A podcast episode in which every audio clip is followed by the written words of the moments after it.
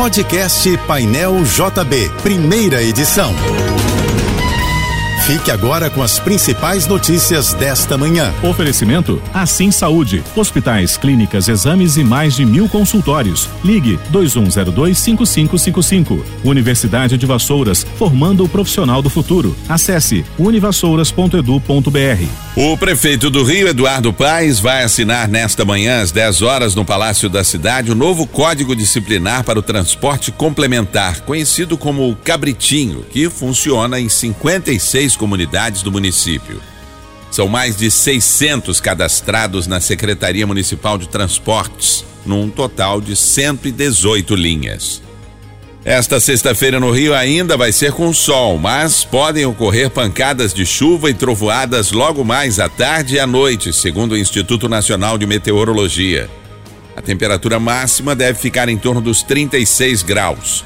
O tempo ficará instável no Rio entre amanhã e segunda-feira por causa da atuação de um sistema de baixa pressão no oceano. Há possibilidade de chuvas isoladas a partir da tarde de domingo. O presidente Luiz Inácio Lula da Silva admitiu que pode vir a indicar para uma vaga no Supremo Tribunal Federal o advogado Cristiano Zanin Martins, que cuidou dos processos criminais contra ele. Em entrevista à Band News, Lula ressaltou, porém, que vai consultar muita gente antes de fazer a escolha. O presidente pode nomear pelo menos dois novos ministros para o Supremo neste ano. Quanto à Procuradoria-Geral da República, Lula disse que o critério para a escolha do novo procurador será pessoal. Com essa afirmação, o presidente aparentemente descarta escolher um nome na lista tríplice que habitualmente é apresentada pela Associação de Procuradores. Hoje é o último dia do período de inscrição do concurso público do Banco do Brasil para o total de 6 mil vagas de escriturário nas funções de agente comercial e de tecnologia. São 4 mil vagas imediatas e 2 mil para formação de cadastro de reserva. O salário é de R$ 3.622 para a jornada de 30 horas semanais. Os cargos exigem nível médio. No caso do agente comercial, as vagas são para todos os estados e Distrito Federal. Já para agente de tecnologia, as vagas são para Brasília e São Paulo.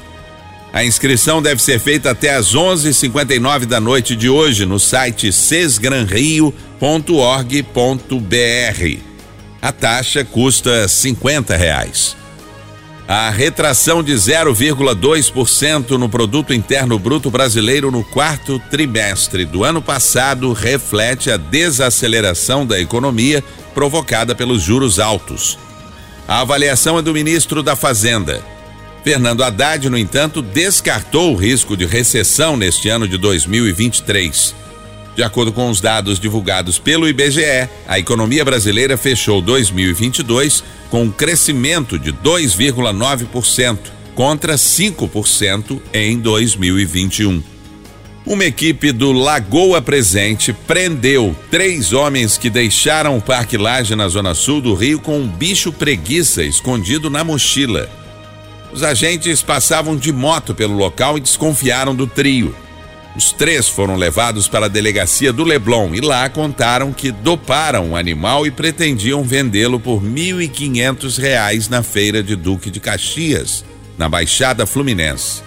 Segundo a polícia, os três homens já tinham anotação criminal por tráfico de animais silvestres. A patrulha ambiental foi acionada para resgatar o bicho preguiça. O Banco Central autorizou o WhatsApp a disponibilizar o recurso que permite fazer pagamentos com cartões de crédito, débito e pré-pago. Com a mudança, será possível usar o WhatsApp Pay para pagar empresas dentro do aplicativo. Até então, o WhatsApp só estava autorizado a oferecer transferências entre pessoas físicas. O Banco Central esclareceu que o recurso não estará disponível imediatamente porque o início da funcionalidade deve ser comunicado a todos os parceiros do serviço com no mínimo 30 dias de antecedência. Zico completa hoje 70 anos e vai comemorar a data com um baile de gala no Jockey Clube do Rio de Janeiro. Segundo a coluna Panorama Esportivo do jornal O Globo, a festa será fechada e contará com 500 convidados. O cantor Fagner e a bateria da Imperatriz Leopoldinense, escola campeã do Carnaval do Rio deste ano, vão se apresentar na festa de 70 anos do Zico. A Anvisa aprovou o registro de uma nova vacina para prevenir a dengue. O imunizante batizado de Kedenga é da empresa Takeda Pharma. O imunizante é composto por quatro sorotipos do vírus causador da doença.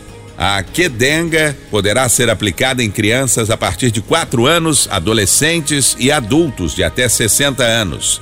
Segundo a Agência Nacional de Vigilância Sanitária, a avaliação clínica da vacina demonstrou uma eficácia geral de 80,2% contra a dengue causada por qualquer sorotipo em 12 meses após a administração do imunizante. O acumulado de alertas de desmatamento na Amazônia Legal em fevereiro deste ano foi de 291 quilômetros quadrados. O dado é do Instituto de Pesquisas Espaciais. O número equivale ao tamanho da cidade de João Pessoa, na Paraíba, em área. De acordo com o Instituto, essa é a maior marca para o mês em toda a série histórica iniciada em 2015. A Amazônia Legal corresponde a 59% do território brasileiro e engloba parte do Maranhão e a área total de oito estados: Acre, Amapá, Amazonas, Mato Grosso, Pará, Rondônia, Roraima e Tocantins. Você ouviu o podcast Painel JB, primeira edição.